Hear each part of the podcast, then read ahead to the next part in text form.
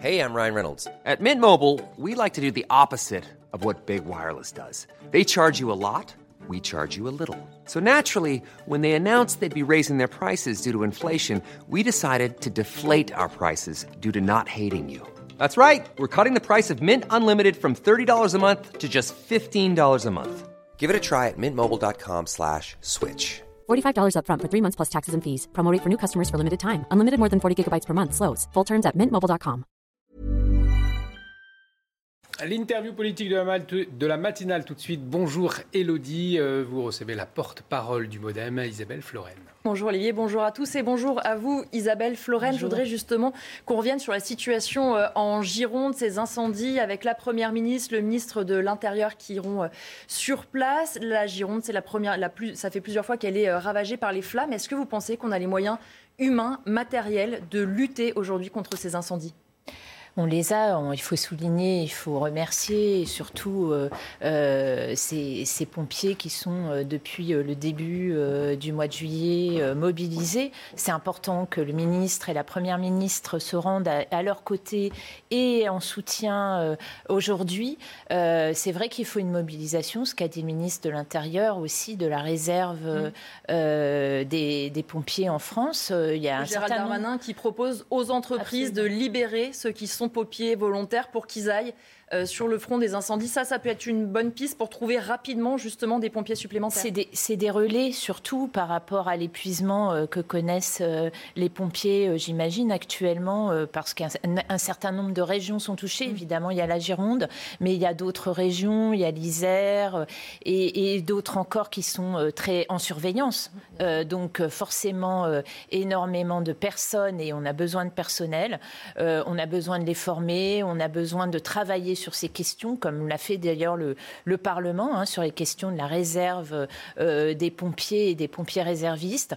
Euh, moi, je crois qu'il faut, les soutenir, il faut encourager euh, cette mobilisation citoyenne, mais rien ne remplace évidemment les professionnels sur le terrain et surtout leur permettre d'avoir un peu de repos, de reprendre des forces, parce que lutter, comme on le voit en Gironde depuis des semaines, contre ces incendies malheureusement souvent euh, d'origine criminelle, euh, c'est euh, énorme hein, de- depuis le mois de juillet. Donc euh, euh, encore un grand coup de chapeau, euh, dire que toutes les bonnes volontés, euh, évidemment, euh, sont les bienvenues et, que nous les encourageons et que c'est un devoir euh, aussi euh, des citoyens euh, et, et de la population euh, que d'être en vigilance de toute façon, que l'ensemble de la population soit aussi en vigilance. Vous avez parlé effectivement de ces incendies euh, trop souvent criminels. Malheureusement, euh, le ministre de l'Intérieur, Gérald Darmanin, disait qu'il y a de grandes suspicions que le feu qui a repris en Gironde soit le fait d'incendiaires.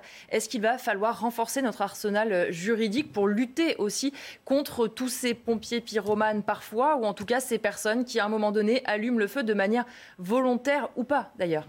Il y, a, euh, il y a déjà un arsenal juridique, vous l'avez rappelé, hein, d'ailleurs, qui existe et qui est, important. Euh, maintenant, euh, je crois qu'il y a un devoir d'éducation, de citoyenneté à renforcer, un, un- devoir qui est à faire, je dis aussi bien par les professionnels que par l'ensemble des citoyens et des communes pour justement se pré- agir en prévention, je crois, parce que l'arsenal juridique, il est déjà euh, assez euh, important. Maintenant, c'est de la prévention, c'est un travail de terrain avec les élus locaux et puis évidemment euh, avec toutes les forces, je vous le disais, hein, tous les citoyens qui doivent être mobilisés sur ces questions, dû effectivement aussi à, votre précédente invitée en parlait, à, un- à un climat et à un dérèglement climatique dont il faut avoir conscience. Donc tout ça, c'est une prise de conscience aussi euh, citoyenne qui doit se faire. Et je crois que là-dessus, euh, l'ensemble des élus, euh, l'ensemble des forces de l'ordre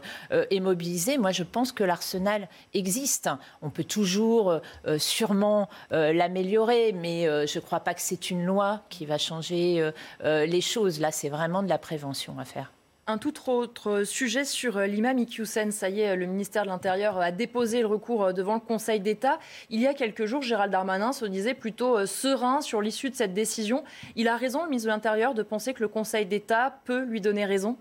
Bah, En tout cas, je souhaite, hein, et nous le souhaitons au Modem, que, nous puissions et que le ministre puisse aller au bout de cette démarche euh, euh, d'expulsion euh, compte tenu des propos qui ont été tenus par l'imam et, de ce qui est connu depuis ces derniers mois le concernant. Donc on souhaite que la justice et le Conseil d'État puissent aller dans le sens du ministre en tout état de cause. Si ce n'était pas le cas, je crois que là, il y a vraiment, pour le coup, à revoir la loi pour le coup, euh, il faudra, euh, euh, je pense, dans le débat sur, l'immigration et en tout cas sur le débat sur, que, que nous devons avoir sur ces questions-là, il faudrait, si la justice administrative ne va pas dans le sens du ministre, là, revoir les critères et revoir la loi parce que les propos tenus par l'imam sont extrêmement euh, dangereux euh, et mettent en cause les valeurs et les principes de notre République. Donc là, pour le coup, euh, nous serions euh, extrêmement vigilants et nous demanderions euh, au ministre euh, de pouvoir changer les critères et changer la loi pour lui donner raison parce que les propos sont choquants et, et touchent aux principes fondamentaux de notre, de notre cohésion républicaine. Un mot de ce qui se passe à Grenoble. Éric Piolle persiste et signe. Il estime qu'on pourra quand même, malgré l'avis du Conseil d'État, se baigner en burkini ou bien seins nus dans les piscines municipales. Comment on fait pour qu'Éric Piolle respecte la décision du Conseil d'État? Est-ce qu'il faut le sanctionner? Moi, je pense que là, il y a, bon, a, de toute façon une autorité aussi euh, préfectorale qui devrait se prononcer. Moi, je pense que ça, sur euh, euh, le département, il y a un préfet et il peut toujours se prononcer et, sur, sur, sur la question de l'accès à la piscine. Le, maire de Grenoble, Eric Piolle, il n'est pas à sa première tentative de faire parler de lui et de se mettre en dehors de notre République, une fois de plus une fois de plus, en dehors euh, des principes. C'est grave parce que euh, euh, avant d'être un leader politique qu'il entend être, dans l'écologie, mhm. même s'il y a plusieurs branches visiblement dans l'écologie, puisqu'on entend des avis différents. Hein. J'ai entendu un de vos interlocuteurs mhm. ce matin dire qu'il était contre les mesures d'Éric Piolle, et c'est un maire écologiste également. Donc il y, y, a quand même disparité de vues au sein des écologistes sur cette question. Mais en tout cas, il se met il est premier magistrat d'une ville euh, avant d'être un leader politique. Et je crois qu'il confond euh, une fois de plus euh, son rôle. le maire, eh ben, il doit être aussi garant des principes républicains. Or là, il se met en dehors des clous une fois de plus. Donc je trouve ça, nous trouvons cela grave. Il nous habitue euh, régulièrement à, ces sorties et à ce type de clientélisme euh, qui, est, qui est redoutable et on voit les, dégâts que ça peut provoquer et, et le rejet que ça provoque dans une partie de la communauté française. Un mot aussi de la proposition euh, de Sacha Houlier, le président de la commission euh, des lois, qui voudrait pouvoir accorder le droit de vote et de se présenter aux élections euh, municipales aux étrangers hors Union européenne. On voit bien que ça divise déjà la classe politique. Quelle est la position du Modem sur cette proposition?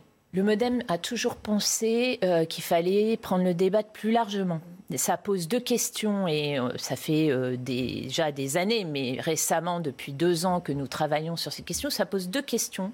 C'est la question de l'accès à la citoyenneté française d'une partie euh, des Français, des étrangers, et la deuxième question, c'est la lutte contre l'abstention. Et là, vraiment, ce sont deux sujets sur lesquels nous souhaitons travailler. Mais vous voyez, c'est une question plus large. Le focus uniquement de l'accès du droit de vote aux étrangers nous semble euh, trop restreint. Il faut euh, agir plus largement, agir sur la naturalisation, sûrement pour des étrangers qui n'ont pas fait ces démarches, euh, les accueillir, mieux les accueillir quand effectivement ils sont là depuis longtemps. Mais il y a la démarche de naturalisation qu'il faut peut-être mieux faire connaître hein, parce qu'un certain nombre ne la font pas et donc encourager cette naturalisation. Puis deuxième chose très importante et qui nous semble nous essentielle, c'est de faciliter l'accès au vote, de permettre aux citoyens, c'est pas normal. Aux dernières élections présidentielles, aux dernières élections législatives, plus de la moitié des Français ne se sont pas rendus aux urnes. Et là, il y a un vrai travail. Et c'est ça pour nous pour le Modem, la question la plus importante,